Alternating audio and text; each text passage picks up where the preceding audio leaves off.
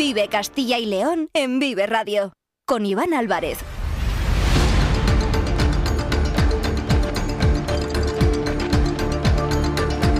Hola, ¿qué tal? Muy buenas tardes. Bienvenidos, bienvenidas a Vive Castilla y León. Son las 2 y cuarto de la tarde, es viernes 2 de febrero de 2024 y vamos en directo hasta las 3 en punto en esta sintonía, la sintonía de Vive Castilla y León, donde desde la una Carlos Tabernero les ha estado contando todos aquellos asuntos que son noticia y que son de interés aquí en nuestra comunidad. Ahora tenemos 45 minutos por delante para contarles muchas más cosas. Nos pueden escuchar a través de la FM de toda la vida, en nuestra página web www.viveradio.es, en todas nuestras plataformas de streaming y de podcast y en las redes sociales de Vive Radio, con el sonido perfecto de nuestro técnico Ángel de Jesús.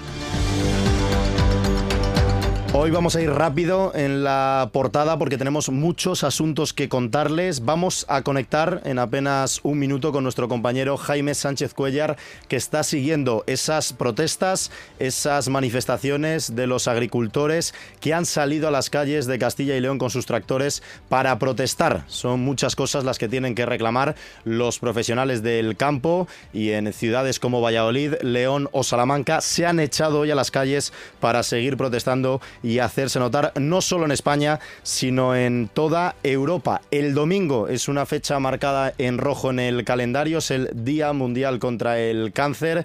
Ya saben que en este programa siempre le intentamos dar voz a todas estas iniciativas sociales y sin duda el cáncer es un problema que afecta a millones de personas en todo el mundo. Así que hablaremos largo y tendido también sobre ello en la sintonía de Vive Castilla y León. Como también vamos a hablar del Camino de Santiago uno de los principales reclamos turísticos de nuestra comunidad. Y como cada viernes conoceremos los diferentes planes del fin de semana, la agenda cultural y también la agenda deportiva. Son las 2 y 17 minutos, vamos hasta las 3, están escuchando Vive Castilla y León. Comenzamos.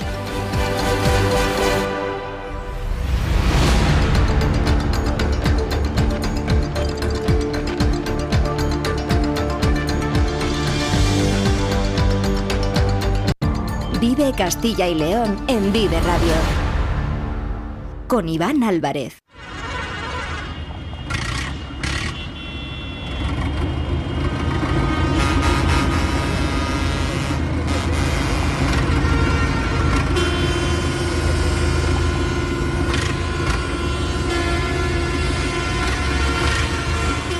Seguro que a muchos les suena familiar, ¿no? Esta sintonía que estamos escuchando de fondo, porque es el ruido, el ambiente que se ha venido desarrollando durante toda la mañana en varios puntos, en varias ciudades de Castilla y León. Se han echado a la calle los profesionales del campo, lo vienen haciendo durante los últimos días. Primero fue en Europa y después esa ola de protestas ha llegado también a España y lógicamente a Castilla y León, comunidad donde el campo juega un papel tan importante. En Valladolid y en León esas protestas, esas manifestaciones estaban convocadas y estaban autorizadas para el día de hoy, pero en otras ciudades, en otras provincias como Salamanca, también se han organizado cientos de agricultores que se han subido en sus tractores y se han echado a las calles para seguir protestando.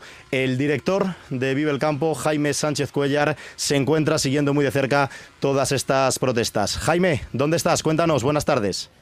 Buenas tardes, Iván Álvarez. Pues estamos ahora mismo en la avenida de Salamanca, de Valladolid. Llevamos aquí unos 40 minutos totalmente detenidos. Hay unos 200 tractores que bloquean esta avenida Salamanca, sus cuatro carriles en ambas direcciones, desde eh, el barrio de Villa de Prado hasta los accesos del barrio de Parque Sol. Pero esta es una de las columnas que hay ahora mismo, una, de las caravanas que hay ahora mismo en la ciudad, porque hay otras. Hay eh, otra, por ejemplo, en el barrio de Cobaresa entrando a la Ronda Este, que es donde quiere llegar esta caravana de tractores para luego culminar esta manifestación en Mercauliz. Esta manifestación estaba comunicada para empezar a partir de las 12 de la mañana y terminar a las 2 y media de la tarde, pero eh, visto los horarios y, cómo está transcurriendo, pues se va a alargar mucho más con el consiguiente trastorno en el tráfico de la ciudad, que es un poco el objetivo también de estas protestas, hacer eh, visible el malestar del campo con distintas situaciones que van desde las imposiciones de la PAC, las exigencias medioambientales o la falta de rentabilidad en el campo.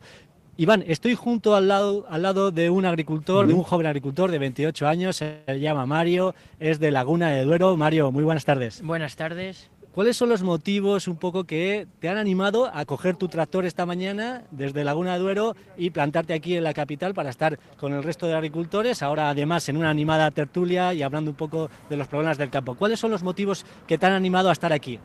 Bueno, pues como has dicho, la falta de, ayudas, la falta de la subida de precio de combustible, de los abonos, de los nitratos y que luego ahora mismo no sabemos a cuánto precio vamos a cosechar lo que vamos a recoger en verano.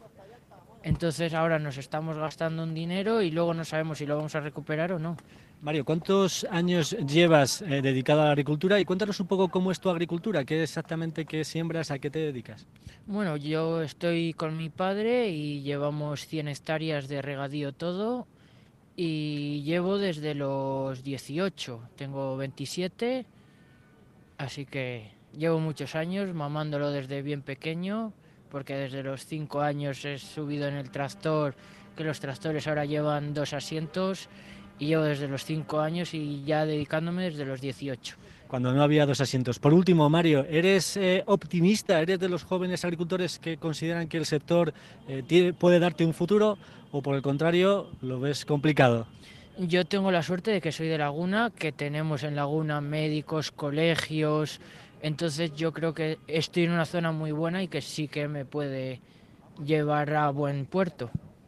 Muchas gracias, Mario. Pues este, Iván, es uno de los testimonios que recogemos aquí en esta avenida de Salamanca. Como digo, ahora mismo los tractores completamente parados, los agricultores en tertulia, eh, hablando un poco de los retos. Y mira, justo en este preciso instante comienzan a moverse los tractores y también se han abierto uno, dos carriles en dirección eh, Burgos de la avenida de Salamanca, por los otros dos carriles en dirección eh, Salamanca para los oyentes de Valladolid, pues es, por donde están circulando los tractores. Hmm. Como bien nos comentas, que lógicamente esta protesta, esta marcha que va con bastante retraso, porque estaba previsto que en torno a las dos y media llegaran a la zona de Mercadolid, son las dos y veintitrés minutos de la tarde, y eso va a ser lógicamente imposible. No sé si hay alguna previsión, Jaime, como llevas toda la mañana siguiendo muy de cerca esta protesta, en este caso de Valladolid, ahora hablaremos también de otras que se están desarrollando en diferentes puntos de nuestra comunidad. ¿Alguna previsión sobre qué hora podrían llegar a Mercadolid o hasta qué hora tienen previsto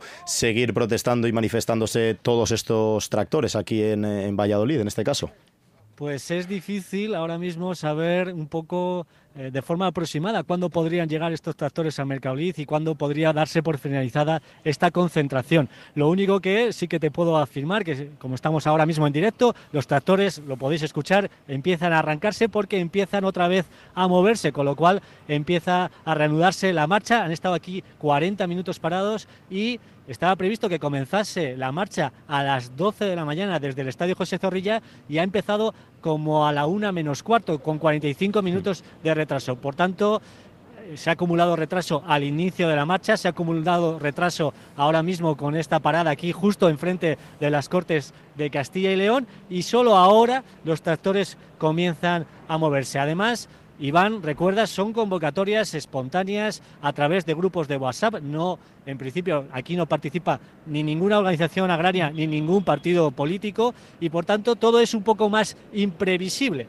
Lo que sí que tenemos aquí es un poco la antesala de lo que puede ocurrir el martes, el martes 6 de febrero, en toda España porque las convocatorias de protestas se han convocado para toda España. Esa es la fecha importante que nos señala Jaime Sánchez Cuellar, el próximo día 6 de febrero, el próximo martes, esas eh, manifestaciones, esas protestas con los tractores para echarse de nuevo a la calle en todo el territorio nacional. Nos estaba comentando Jaime la situación en directo desde la avenida Salamanca de Valladolid, pero en otros puntos de nuestra comunidad. En León, la Policía Nacional calcula que alrededor de 700 tractores se han echado a las calles de la capital eh, leonesa. Agricultores llegados desde muchos puntos de la provincia de León, eh, desde la zona de Tierra de Campos, de Astorga, de la Bañeza, del Páramo, de la Vega, de los Oteros, en definitiva, de todo el conjunto de la provincia leonesa. Allí se citaron junto al Estadio Reino de León, en esa amplia esplanada que igual que ocurre también en el José Zorrilla en Valladolid, pues hay bastante lugar ¿no? para dar cabida a todos esos tractores. Comenzaron la marcha también alrededor de las 12 del mediodía y la intención es llegar hasta la esplanada de la Junta, pero también lógicamente lo están haciendo con retraso en León. En estos momentos hay algunos tractores que están empezando a llegar, como digo, a esa esplanada de la Junta, pero el grueso de la caravana todavía se encuentra en la plaza de Santo Domingo. Esto en León y en Valladolid. En Salamanca, donde a priori no había convocadas concentraciones, lo ha dicho muy bien eh, Jaime, se están produciendo también de forma espontánea, a través de numerosos grupos de WhatsApp, donde hay muchísimos agricultores que se citan y se convocan para echarse a las calles. Lo han hecho hoy también en la capital salmantina, dificultando allí el eh, tráfico y también, lógicamente, haciéndose notar. Lo veíamos durante estos días, por ejemplo, en otros puntos como Zamora Capital. Ayer se cortaba por la tarde la autovía A6 a la altura de Castro Gonzalo, justo al lado de eh, Benavente, esa autovía que conecta, pues por ejemplo, desde Tordesillas con Benavente, rumbo a Madrid y rumbo a Galicia. Así que son numerosas las protestas, las manifestaciones que se están llevando a cabo a lo largo y ancho de toda nuestra comunidad y como es lógico, se lo estamos contando aquí en Vive Castilla y León y el lunes podrán escuchar un amplio resumen también a partir de las 7 y 10 de la mañana con Jaime Sánchez Cuellar. Jaime, muchísimas gracias y bueno, ahí te dejo al pie del cañón que sé que todavía te queda mucho rato por delante con esa ola de protestas. Un fuerte abrazo. Un fuerte abrazo, Iván. Aquí se reanuda la marcha en la Avenida Salamanca, los tractores ya en movimiento por esta arteria de Valladolid. Un saludo. El sector primario en Castilla y León es el protagonista cada mañana en Vive Radio. Desde las 7 y 10 de la mañana, de lunes a viernes. De lunes a viernes. Jaime Sánchez Cuellar te ofrece toda la actualidad informativa. Relacionada con la agricultura y la ganadería. Y la ganadería. Para estar al día. Para estar al día. Vive el campo. De lunes a viernes, cada mañana. Vive el campo. Aquí. En Vive Radio. Vive Castilla y León en Vive Radio. Con Iván Álvarez.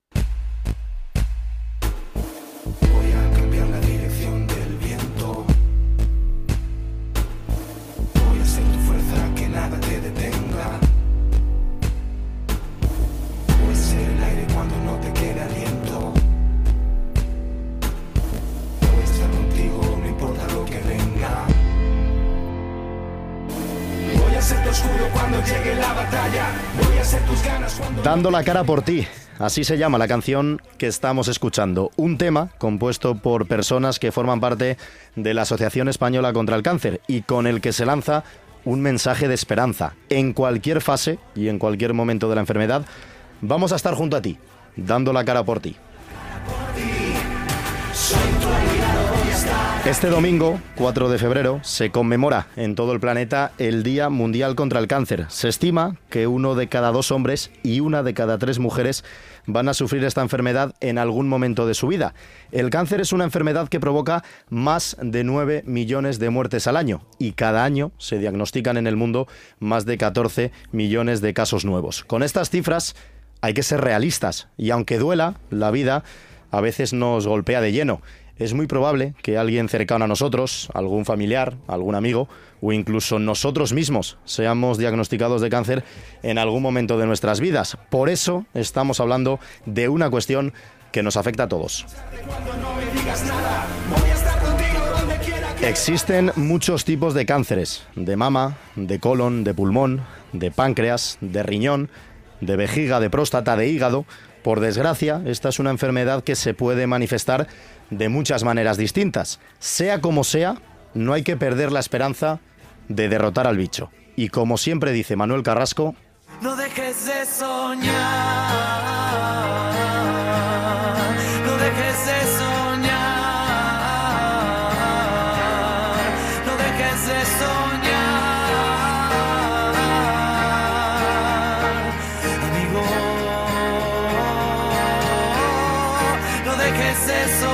Los síntomas varían de una persona a otra, pero hay una serie de síntomas, como digo, a los que hay que prestar atención. Bultos o masas extrañas en cualquier parte del cuerpo, fatiga, cansancio, falta de aire o tos, pérdida de peso repentina o falta de apetito, cambios en un lunar o en una de esas manchas que presentamos en la piel o alteraciones en las mamas, en el caso de las mujeres fumar, consumir alcohol, no hacer suficiente deporte o la baja ingesta de frutas y verduras son algunos de los factores de riesgo que pueden acelerar la presencia de síntomas compatibles con el cáncer. Por todo esto, en el cáncer es fundamental la detección temprana de la enfermedad. Localizarlo a tiempo aumenta la probabilidad de curación. Así que, por favor, hay que ir al médico para realizarnos todos los exámenes necesarios.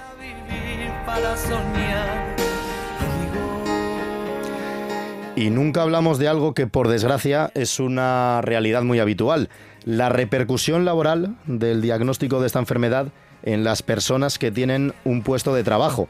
El riesgo de estar en desempleo es un 34% mayor en los supervivientes de cáncer. Explicado con otras palabras, el cáncer es la enfermedad que tiene una mayor prevalencia de pérdida de trabajo. Ya sean asalariados en una pequeña, mediana o gran empresa, trabajadores del sector público o por cuenta propia, a todos nos puede afectar. Este ha sido precisamente el tema en el que la Asociación Española contra el Cáncer ha querido poner el foco este año. Lo hizo ayer en un acto presidido por Su Majestad, la Reina Leticia, que es la presidenta de honor de la asociación. En España, el 38% de las personas diagnosticadas de cáncer el pasado año se encuentran en edad laboral, lo que se traduce 110.000 pacientes, según datos aportados por el Observatorio del Cáncer. De hecho, un 28,4% de los pacientes de cáncer afirman haber, haber perdido o haber dejado el trabajo después de sufrir esta enfermedad.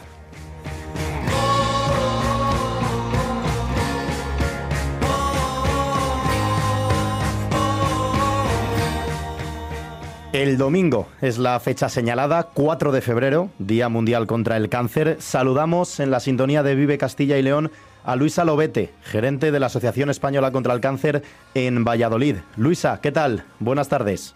Buenas tardes. Ayer se celebró un acto en el que estuvo presente Su Majestad la Reina Leticia, comprometida desde hace ya muchos años con la Asociación Española contra el Cáncer.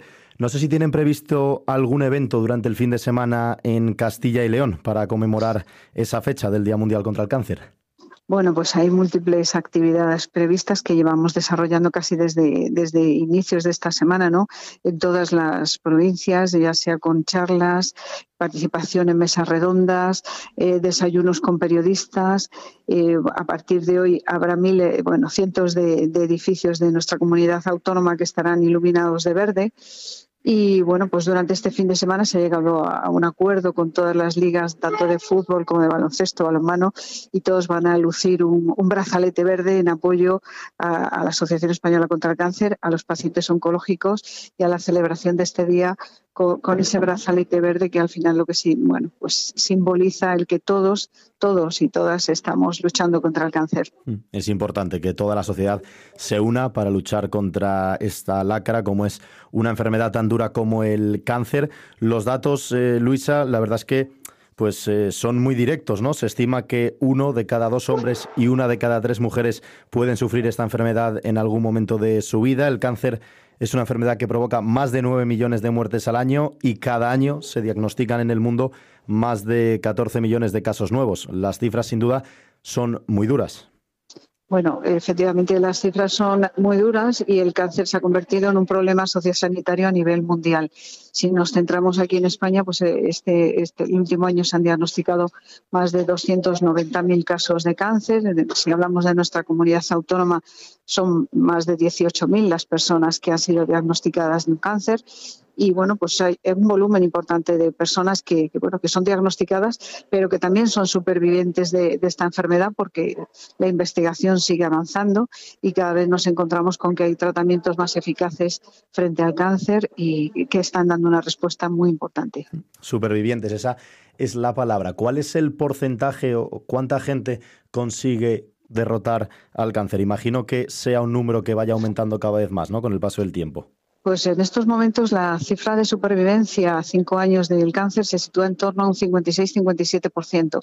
Hay que tener en cuenta que hay tumores en los cuales esta supervivencia es muchísimo más alta, como pueden ser los casos de cáncer de mama que, superan el 90%, pero lamentablemente hay otro tipo de tumores, como puede ser el hepático o el de páncreas, en los cuales eh, la supervivencia es muy bajita. Por eso la asociación, dentro de sus proyectos estratégicos, eh, estamos trabajando eh, con uno muy importante y es alcanzar una supervivencia del 70% para el año 2030. Y para ello, desde la asociación estamos desarrollando, llevamos muchos años trabajando en ello, pero ahora con más ahínco todo lo que son programas de prevención para el cáncer se puede prevenir y por lo tanto tenemos que seguir desarrollando bueno, programas para que, para que nuestros jóvenes, por ejemplo, hagan más ejercicio físico, evitar la obesidad y eh, que no empiecen a consumir eh, tabaco.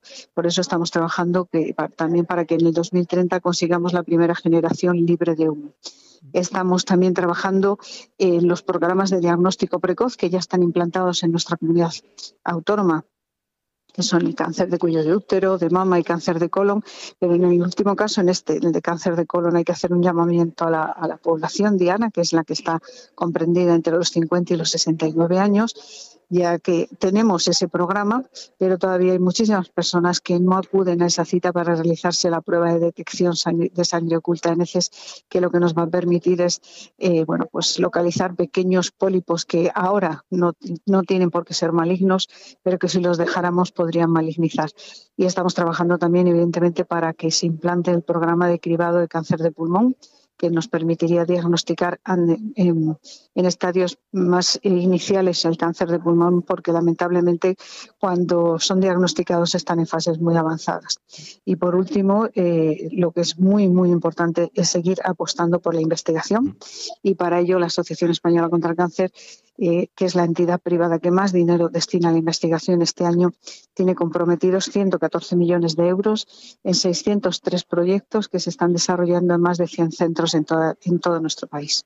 La investigación, eh, Luisa, lo comentas, toda esa cantidad que se destina desde la Asociación Española contra el Cáncer, pero sin duda hay que aprovechar también esta fecha para lanzar el mensaje. Se requiere más inversión, se requiere más ayuda por parte de las instituciones, por parte de los gobiernos, porque investigar es un paso primordial ¿no? para detectar esta enfermedad a tiempo y poder evitar que las consecuencias sean fatales efectivamente la investigación es lo único que va a poder acabar con, esta enfermedad, que no son una, son más de 200 enfermedades y por lo tanto tenemos que seguir apostando por la investigación porque es el único camino para, para conseguir seguir avanzando y conseguir que, como os decía antes, que esta supervivencia aumente al 70%, tanto con la investigación, con la prevención y con el diagnóstico precoz.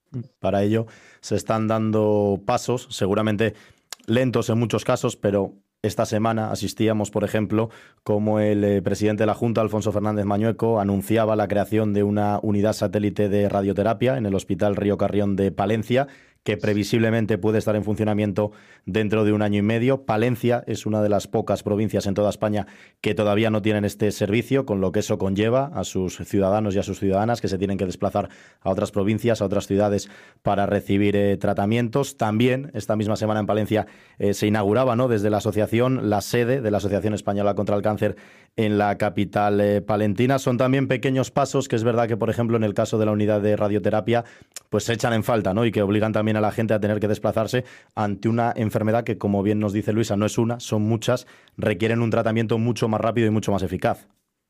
Bueno, pues efectivamente Palencia es una de las pocas provincias eh, en España que no tenían unidad de radioterapia propia. Está Soria también y, Teruel, creo que también es otra de las provincias que quedan sin tener unidades de radioterapia. Hasta ahora, bueno, pues la población, en este caso Palencia, se tenía que trasladar a Valladolid y Burgos a recibir el tratamiento y con la puesta en marcha de esta unidad satélite, evidentemente la, eh, la inequidad que existía hasta este momento, bueno, pues pues va a ir disminuyendo, evidentemente eh, lo que no puede ser es que porque vivas en otro sitio tengas menos posibilidades de curación que, otro paciente, ¿no? Por lo tanto, es una gran noticia que el presidente, bueno, pues haya hecho esta declaración y que se active ya la, puesta en marcha de, estas obras que lleva ya mucho tiempo, bueno, hablándose de ellas, pero que no se habían iniciado. La palabra eh, cáncer, Luisa, es algo que normalmente, como es lógico, el primer impacto cuando escuchamos por primera vez y sobre todo todo el mundo conoce, ¿no? Algún amigo, algún familiar o en primera persona que lo hemos sufrido, que lo, hemos podido sufrir, eh, es un golpe muy directo, ¿no? Y normalmente la reacción es tener miedo, es tener pánico a las consecuencias que pueden eh, conllevar. Yo creo que también es importante, ¿no? Lanzar ese mensaje de esperanza, que puede haber luz al final del túnel y también el trabajo que se realiza desde la Asociación Española contra el Cáncer en este caso para ayudar, ¿no? Tanto a las personas que lo sufren como a las familias a salir adelante y a que la esperanza es lo último que se tiene que perder. Bueno, evidentemente la asociación está para ayudar a todo el paciente, a, los pacientes, a las personas con cáncer y sus familias durante todo el proceso de la enfermedad, desde que son diagnosticados, que, evidentemente tienes razón, es un impacto que, te deja en estado de shock en muchos casos, porque bueno, e, el miedo a ver qué va a pasar a partir de este momento, pues eh, es libre y cada uno lo, vivimos de una manera, ¿no? Y hay que acompañar al paciente y a, y a su familia durante todo el proceso.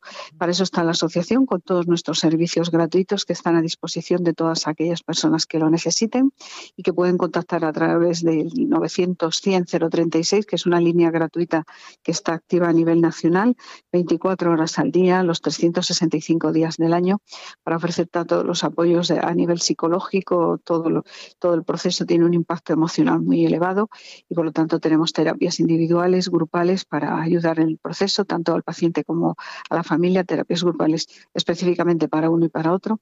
Luego tenemos un servicio de apoyo social porque bueno, surgen muchísimas necesidades después de, un diagnóstico, como, puede ser algo tan sencillo como una cama articulada, una silla de ruedas, o puede ser una merma de ingresos económicos, que es precisamente sobre lo que estamos tratando hoy, 4 de febrero, ¿no? en, estas, en estas fechas, ¿no?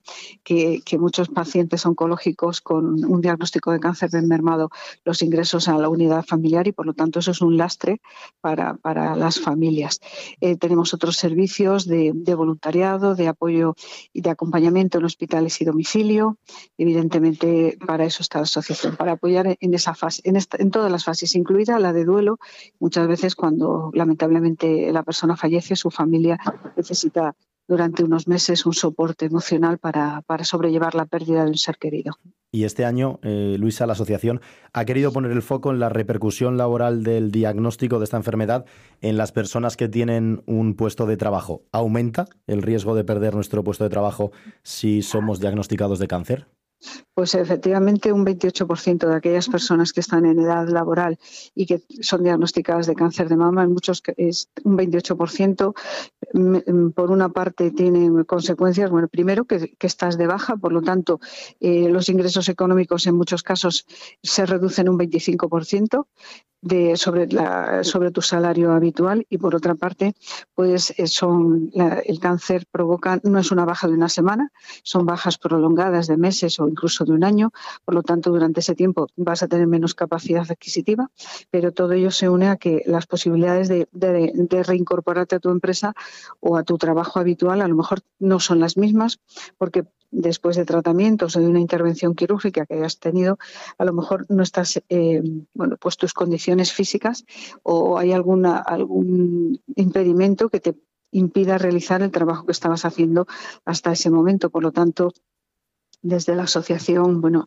lo que queremos hacer es un llamamiento a, bueno, los, a todos los actores sociales, porque con el dato que tú dabas al principio de la entrevista, de uno de cada dos hombres y una de cada tres mujeres vamos a tener cáncer a lo largo de nuestra vida, eh, evidentemente el cáncer está relacionado con, nuestro, con nuestro proceso vital. Cuanto más mayores ah, nos hacemos, mayores posibilidades tenemos de, tener un cáncer, pero también se están diagnosticando cánceres en etapas muy tempranas. Por lo tanto, hay muchos trabajadores que vamos a tener que, personas que vamos a tener que seguir trabajando después de, un diagnóstico cáncer. Y en muchas ocasiones eh, tenemos pacientes con muchísimas dificultades a la hora de incorporarse a su puesto de trabajo, pues porque la empresa no pone eh, los medios, bueno, pues para adaptar el puesto de trabajo o cambiar de puesto de trabajo a aquella persona. Y luego, bueno, pues también hay personas que a lo mejor nunca han trabajado y después de un proceso cáncer se encuentran en una situación económica complicada y tienen que ponerse a trabajar.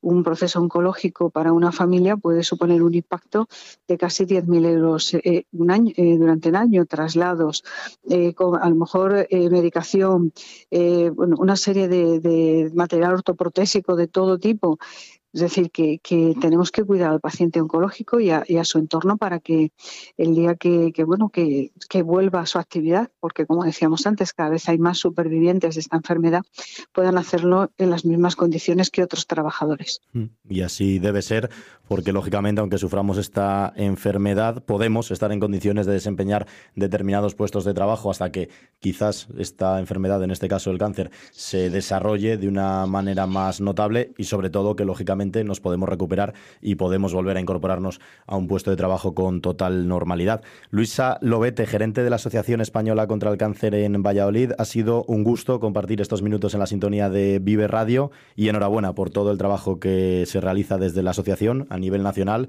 y también aquí en Castilla y León. Muchas gracias. Gracias a vosotros.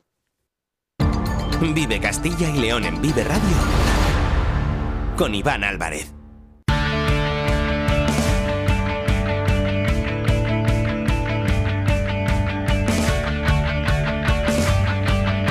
46 minutos pasan de las 2 de la tarde, es viernes, día 2 de febrero, estamos a las puertas de un nuevo fin de semana y llega el momento de conocer qué eventos tenemos preparados en Castilla y León. Vamos a comenzar por una cita marcada en rojo para mucha gente, la final del Campeonato de España de Galgos. Se celebra el domingo por la mañana en la localidad vallisoletana de Nava del Rey, donde miles de personas no se van a perder el cara a cara entre una galga manchega, aitana de Hermanos Bravo, y una de las nuestras, la zamorana Leyenda de Retumba. Se espera que sea un domingo. Diego Rivera, ¿qué tal? Muy buenas tardes. ¿Qué tal, Iván? Buenas tardes. Cargado de carreras espectaculares en la Cuesta de los Picos. Desde luego que sí, eso se espera, eso sí, tocando madera, porque eh, recordarán los oyentes que hace ya bastantes días, demasiados, hablamos de este campeonato de España de galgos. Y es que tenía que estar ya esto totalmente decidido hace casi tres semanas, pero la mala climatología,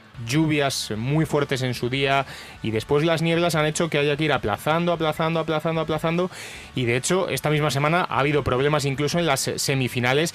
Y de hecho, Leyenda de Retumba ha tenido un día menos de descanso que su rival precisamente porque la niebla no permitió acabar su eliminatoria en la jornada del miércoles y hubo que esperar al jueves para que finalmente se consiguiera meter en la final. Así que hoy hemos hablado en Vive Valladolid con el presidente de la Federación Española de Galgos, con Luis Ángel Vegas, que incidía en eso, precisamente en todos los problemas que han tenido en estos días con el tiempo o en estas semanas con el tiempo. Y eso sí, ya lanzaba un mensaje de calma. A priori, el pronóstico para la jornada del domingo es bueno y se podrá celebrar esa final con normalidad la climatología nos ha jugado varias malas pasadas y, bueno, pues la verdad que, que, ya, ya teníamos que conocer el campeón hace, hace días, eh, concretamente desde, el día 20, pero bueno, entre las lluvias y, las nieblas, pues eh, se está dilatando el campeonato más de, más de lo normal. Bueno, la verdad que la, previsión, las previsiones del fin de semana no son, no son malas a priori, ¿no? Eh, sí que pone nieblas el, el lunes, pero sábado y domingo ya no ya no pone no ponía niebla. Bueno, al final eh, esto se trata de, ir al campo y de que, de que esas previsiones se materialicen, ¿no? Ya sabemos cómo, cómo es esto. 24 títulos para Castilla-La Mancha, la que más tiene de toda España, 17 Castilla y León. Hay que recortar distancias este domingo, Diego. Como sea, y esa galga zamorana leyenda de Retumba tiene la oportunidad de hacerlo a pesar de que no partía, según nos contaba Luis Ángel Vegas, entre las favoritas. Pero es que tampoco su rival estaba en, en esa terna cuando llegaron los octavos de final para poder alzarse con el título. Así que a Luis Ángel Vegas le preguntábamos si hay o no favorita para alzarse el domingo con el título. Cuando partimos en, octavos de final, quizá ninguna de las dos era era, favorita al, título, pero las dos han demostrado que son, que son perras que tienen que tienen casta, que, tienen la categoría suficiente, no sobrada, para disputar esta gran final. Al final han sido dos perras que se han ganado eh, su huequecito en la final eh, a base de a base de casta y de, y de lucha. Para los castellanomanchegos Aitana es su favorita y, para y para los castellanoneses pues de por leyenda es, es, la que la que queremos que sea que sea campeona, ¿no? Se me ha ido el se me ha ido el, el deje, ¿no? de, la de la región. Se le veía un poco el plumero, ¿eh? Ahí al presidente de la Federación Española ya le decíamos que estábamos aquí en casa, que todos apoyábamos a, a, esa galga zamorana, así que no pasaba nada. Veremos si finalmente se puede llevar el título. A las 10 de la mañana serán los reconocimientos médicos, 10 y media presentación y sorteo de corbatines y a las 11 en punto está previsto el inicio de esta gran final en la localidad vallisoletana de Nava del Rey. Pues ya lo saben, el domingo esa gran final del Campeonato de España de Galgos aquí en Castilla y León, en Nava del Rey. Y tenemos que hablar, lógicamente, Diego, del resto de deporte. Tenemos por delante una jornada intensa en fútbol, en baloncesto, en balonmano, en rugby, en voleibol pero vamos a comenzar por ese mercado de fichajes en primera y en segunda división que se cerraba hace nada, hace unas horas, a las 12 de la noche. Eso es, a las 12 y vamos a hablar de los tres representantes en segunda división eh, de Castilla y León. Vamos a empezar en orden clasificatorio.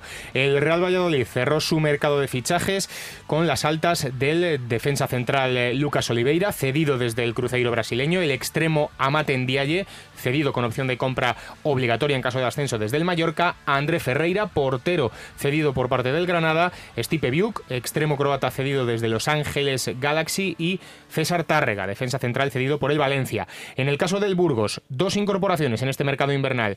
Johnny Montiel, media punta que llega cedido desde Rayo Vallecano, ex Real Valladolid hasta hace poquitos días, y Anderson Arroyo, el eh, zaguero colombiano cedido desde el Liverpool, había estado jugando en el Andorra. Y el Mirandés, ojito, porque tiene para, para hmm. rato, todos cedidos, eso ya no lo saltamos. Es el equipo de los cedidos, en verano también. Sí, pues ahora en invierno sí, sí, exactamente lo mismo. Ha llegado el delantero centro italiano Nino Lagumina, el lateral derecho francés Joubulán Méndez, el centrocampista colombiano Dani Luna, el atacante uruguayo Lautaro de León y el centrocampista eh, maliense Ibra Quebe, además del portero Andoni Zubiaurre, cedido en este caso con opción de compra desde el Eldense. Pues ese es el mercado de fichajes para los equipos de segunda división y vamos con la jornada. Hablábamos de fútbol, pues seguimos hablando de fútbol. Y además compartido hoy para uno de estos equipos, para el Burgos concretamente, que a las ocho y media jugarán el Martínez Valero frente al Elche y los dos partidos restantes mañana sábado 4 y cuarto Mirandés Villarreal B, 6 y media de la tarde Leganés Real Valladolid. Baloncesto.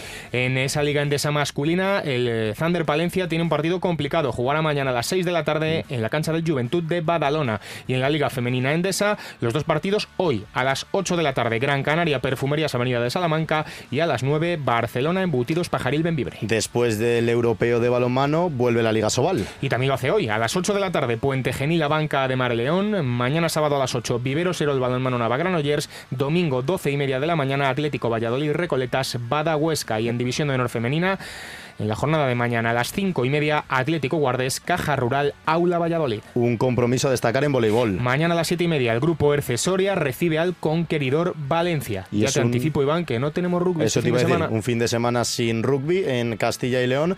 Te iba a despedir, Diego, pero quédate para el eh, repaso también de la agenda cultural que hoy Lidia Veiga nos ha abandonado. Ya ves. He muerto y he resucitado. Está viva, ¿eh?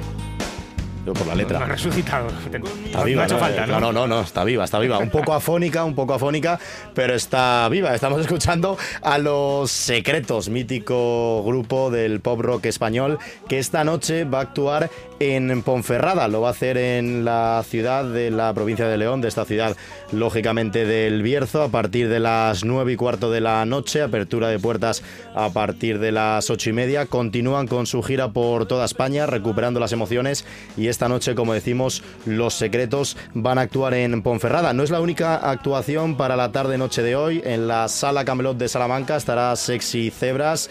En la sala Lava de Valladolid tendremos la oportunidad de escuchar también a Juancho Márquez. Y en León, en el Gran Café, estará otro artista como Anabel Lee. Esto para hoy viernes. Mañana sábado tenemos más actuaciones.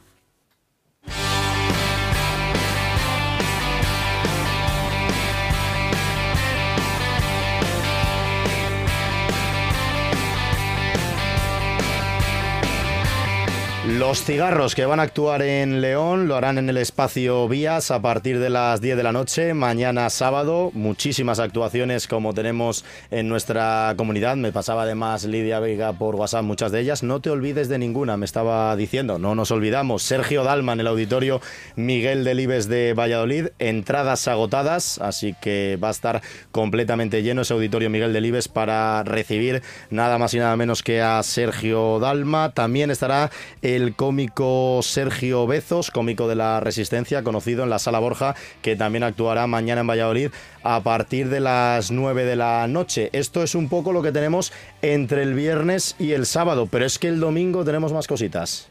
Soy fan de ti, de tu manera de vestir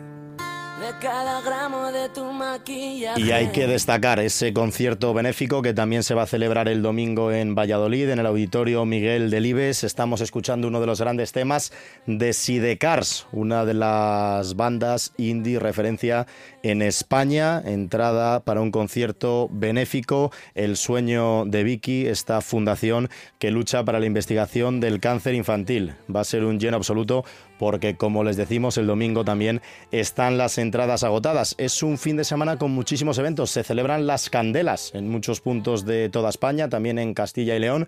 Me vienen a la cabeza, por ejemplo, las fiestas en la provincia de Valladolid, en la Unión de Campos, también en una localidad zamorana, como es el caso de Villalobos, también en Fuentes de Ropel, en Campazas, en la provincia de León. Estoy hablando de memoria de muchos pueblos que he visitado, Diego, muchísimas veces durante todos estos años y ya te digo que este fin de semana, no sé en cuál, pero en alguno vamos a estar. Así que nos acercamos ya a la recta final del Vive Castilla y León de hoy. También es fiesta grande en Saldaña, en la provincia de Palencia. Lidia barriendo para casa, como le gusta. Así que nada, nos acercamos a las 2 y 56 minutos de la tarde. Nos vamos a despedir, como siempre, con la previsión meteorológica para el fin de semana. Daniel Angulo, buenas tardes. Hola, muy buenas tardes Iván y muy buenas tardes amigos oyentes de Vive Radio. Bueno, hoy eh, tenemos una situación típica de entrada de vientos del nordeste que afecta sobre todo a la provincia de Burgos. Por eso allí han amanecido con cielos cubiertos, todavía sigue la nubosidad, mientras que en el resto de Castilla y León es un día de cielos despejados o muy poco nubosos. Bien es verdad que hemos amanecido con nieblas pero ya prácticamente han levantado y como digo esos vientos del nordeste hacen que se disipen esas nieblas y sin embargo que en Burgos, sobre todo en la mitad norte, pues se mantenga la nubosidad, registrándose también esta mañana algunas lloviznas por el Valle de Mena, por Merindades, Valle del Ebro, Condado de Treviño, pero de poca importancia. Pero hay que decir que la tendencia es a que se imponga el anticiclón. Además se va a ir moviendo de tal forma que ya durante el fin de semana se va a parar la entrada de vientos del nordeste y el viento va a estar prácticamente en calma, favoreciendo eso sí las nieblas tanto mañana sábado como el domingo en las zonas típicas, es decir, en la zona de Tierra de Campos, Valle del Duero, afectando especialmente a la provincia de Zamora, Valladolid, sur de León, mitad sur de Palencia, sur-suroeste de Burgos y norte de Salamanca, norte de Ávila y este de la provincia de Segovia, mientras que en Soria esperamos que los cielos estén poco nubosos o despejados durante prácticamente todo el fin de semana, con viento, como digo, en calma. Hablemos eh, de las temperaturas mínimas de hoy. Bueno, hemos amanecido con ambiente suave debido a la nubosidad y al viento en Burgos, han tenido en la mitad norte mínimas de 5 o 6 grados. Sin embargo, en León, donde el viento era flojo y han estado los cielos más despejados, han tenido una mínima de 1 grado. 2,7 ha habido en Palencia, 3,3 ha sido la mínima de Valladolid, 2 grados en Zamora, igual que en Salamanca, aunque en el aeropuerto han llegado a tener 6 eh, décimas bajo cero, 6 décimas pero positivo han tenido en Ávila, 2 grados de mínima en Segovia y 5,7 en Soria, donde también ha abundado la nubosidad a primeras horas de la mañana, pero ahora está despejado. Esta tarde, como digo, esas nubes del norte de Burgos se van a ir prácticamente disipando, desapareciendo y al llegar ya la noche los cielos van a quedar despejados. Mañana vamos a amanecer con niebla, sobre todo en el oeste de Burgos, todo lo que es el Valle del Duero, Tierra de Campos, pero se irán disipando para quedar luego los cielos con algunas nubes altas. Y mañana las temperaturas tienden a subir, con máximas que van a estar sobre los 14 y 15 grados. El domingo se sigue el anticiclón eh, sobre la vertical misma de la península ibérica y ello pues se va a traducir en un tiempo muy estable. Volveremos a amanecer con niebla, sobre todo en Zamora, eh, Valladolid, Palencia, sur, zona de Tierra de Campos, pero se disiparán las nieblas esta vez, pensamos. Y del domingo será un día soleado, con temperaturas diurnas que suben máximas de 15 a 16, 17 grados incluso en algunas zonas de montaña. Una típica situación anticiclónica con inversión térmica. Y ya la próxima semana anunciamos así en plan de titular que irán llegando cambios. El lunes aumentará la nubosidad, a partir del miércoles arrecerán los vientos y llegarán las lluvias el jueves. Tiempo ya más invernal y muy típico de febrero. Nada más, buen fin de semana, muy buenas tardes. Muy buenas tardes, muchas gracias Daniel Angulo, compañero, y recordamos, si están en las carreteras o en las calles de las principales ciudades de Castilla y León, atención con el tráfico porque los agricultores se han echado a las calles, continúan con esa ola de protestas que están afectando principalmente a las capitales de León, Valladolid y Salamanca y se van a extender, ya lo saben, durante toda la tarde. Nosotros nos citamos el lunes a partir de la una en esta misma sintonía en Vive Castilla y León. Sean felices, pasen buen fin de semana. Adiós.